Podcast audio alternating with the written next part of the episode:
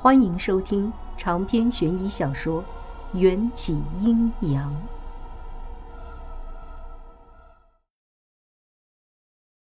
我感觉不妙，还没反应过来，就被他拦腰按在他的大腿上，屁股上啪啪啪不轻不重的响了三次。迎战打了我的屁股，而且每一次他手掌落下的位置都特别的别有居心。打完。迎战那只不要脸的大手还不从我屁股上挪开，俯身对我耳边吐气：“不许骗我！”我恼羞成怒，小脸红得跟猪肝似的。“骗你又怎么了？你还不是为了一碗面打我？这是家暴！我要离婚！”迎战听完不怒反笑，唇角扬起一抹得意：“你外婆没告诉过你，咱们这婚……”是你这一方离不掉的吗？我差点被气得吐血，可是听到外婆的名字，我突然又忍不住委屈起来，想瞪一眼身边的臭粽子，不小心把眼泪瞪了出来。迎战见我不吭气儿，直流泪，似乎有些心疼，把我抱起来，轻轻揉着我的头发。我还是一百个不服的拍掉他的手，一边吸鼻子一边抗议。手拿开！我又不是狗，我就是想我外婆了，也不知道外婆现在在哪儿，过得怎么样。要是我外婆在，你一定不敢这么欺负我。我这一哭根本就收不住，犹如黄河泛滥，一发不可收拾。迎战宽慰了我几句，见我不理他，起身。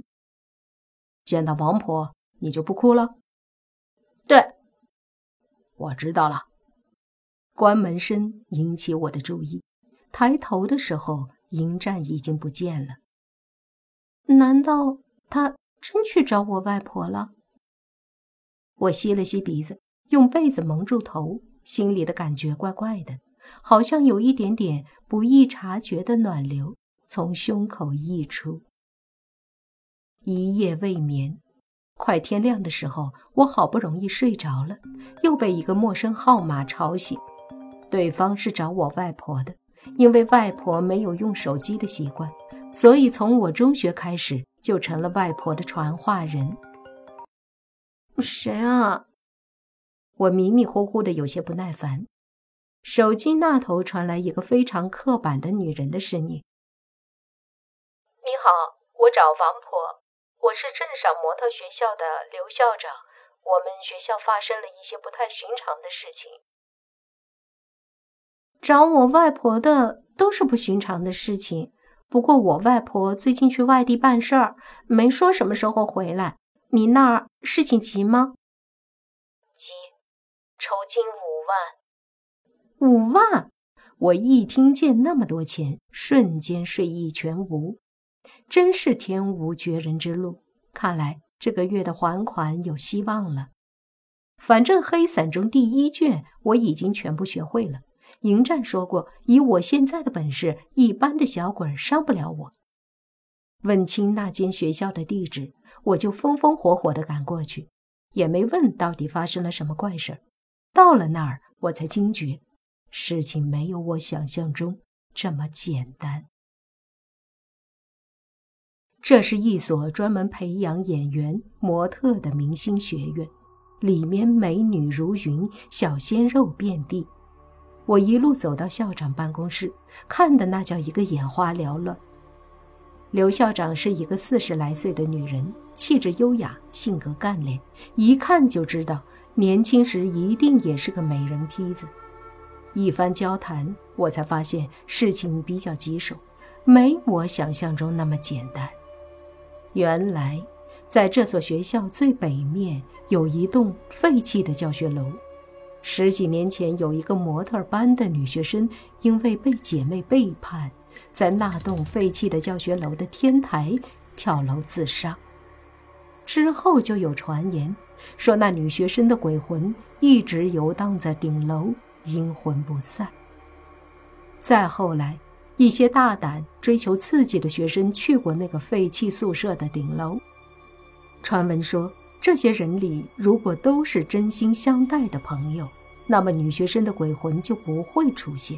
可要是这些人里有居心叵测的背叛者，就会被厉鬼索命。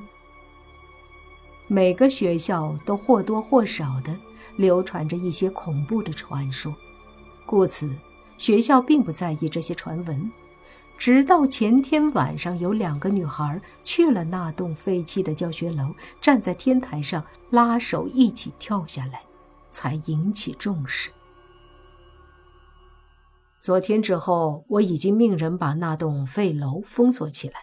跳楼的两个女孩，一个后脑落地，当场毙命；另一个摔在花坛上，脊椎骨折，成了植物人。刘校长憔悴地说完，交给我一把钥匙。这是那栋废弃教室的钥匙。这件事情对我们学校影响很大，我希望能够尽快处理。好。我尽力而为。我说的这句话是外婆接生意的时候惯用语。鬼和人一样，都有高低贵贱之分，仅靠凡人之力，并非所有的鬼怪都能驱逐。话不说的太满，是为了给自己留条后路。拿着钥匙，我独自来到那栋从外观看就极其不祥的废弃教学楼。可已经有人比我捷足先登。扎着两条麻花辫的景千夏出现在我面前，手指上还套着和刘校长给我的钥匙一模一样的另一把钥匙。不问可知，刘校长知道不是我外婆亲自出马，又找了其他人。他这是双管齐下，想让我们抢生意，出一个人的工钱。雇佣两个人给他卖命，真是个精明的女人。我有点气不过，却也无可奈何。穷人志短，说的就是我现在这种情况吧。哟，你也来了？景倩下在楼梯口向我打招呼。嗯，我四下看看，只有他一个人。你不用回湘西，不回去。师傅还说要在这里定居。这才成立了风水事务所。不过这件是案子，不是生意，应该挺棘手的，也不归我们管。景千夏说的一本正经，我却有些听不懂。但出于敌对立场，我不想和竞争对手多说废话。景千夏比我先勘察结束，转着钥匙圈。钥匙没用，我来的时候，天台门上的锁就已经被弄坏了。我有些惊讶，谁弄的？我哪知道？大概是那个索命的女鬼吧。景千夏故意的吓我。行了，这买卖归你了，我这就去推了这案子。说完，他哼着小曲儿，有些吊儿郎当的走开了。我心里一阵狂喜。什么是案子，不是生意？这些我可不管。景千下不接手更好。没人和我抢生意。我先上楼，将天台勘察了一遍。天台非常普通，一点蛛丝马迹都找不到。随后，我又把废弃的教学楼四周逛了一圈。我发现，除了这栋楼的朝向比较不容易晒到太阳，加之一侧临水容易滋生蚊虫的格局弊端外，并没有特别明显的招鬼之处。您好。请问您是王婆吗？一个身材高挑的长发女孩从背后拍了拍我。你说的应该是我外婆，不过我也姓王，叫我王婆也没错。不好意思啊。那女孩非常容易害羞，水汪汪的大眼睛写满了无辜。我不禁感叹：模特学校里怎么随便走出来一个女孩，都长得那么仙？我本来还觉得自己颜值挺高，现在超有想去整容的冲动。那个，请问你能卖一张黄符给我吗？最近学校里不太平。可是我只有一百块。女孩掏出皮夹，我也顺便往她皮夹里瞄了一眼，里面就一张一百。笑话。一张黄符也不过五块钱，一百块一张黄符，我简直笑不动了。女孩摆到符咒，巴掌大的脸上才扬起了一个轻松的微笑，再三道谢之后转身离开。我赚到了人生中第一桶金，也觉得挺开心。在学校里晃了一圈，就坐公交回宿舍。回到西山医院，护士长已经两手叉腰，摆出母老虎的架势，在预检台等我。我一拍额头，暗道糟糕。翘班被发现了，被狠狠地训了一顿，又罚了几天值晚班之后，我才和娇娇一起在御剑台吃泡面。吃了没两口，刘校长的连环夺命 call 又打了过来。王小姐，您方不方便来学校一趟？又有女生跳楼了，这回还是四个。好，我现在就来。扒了两口面。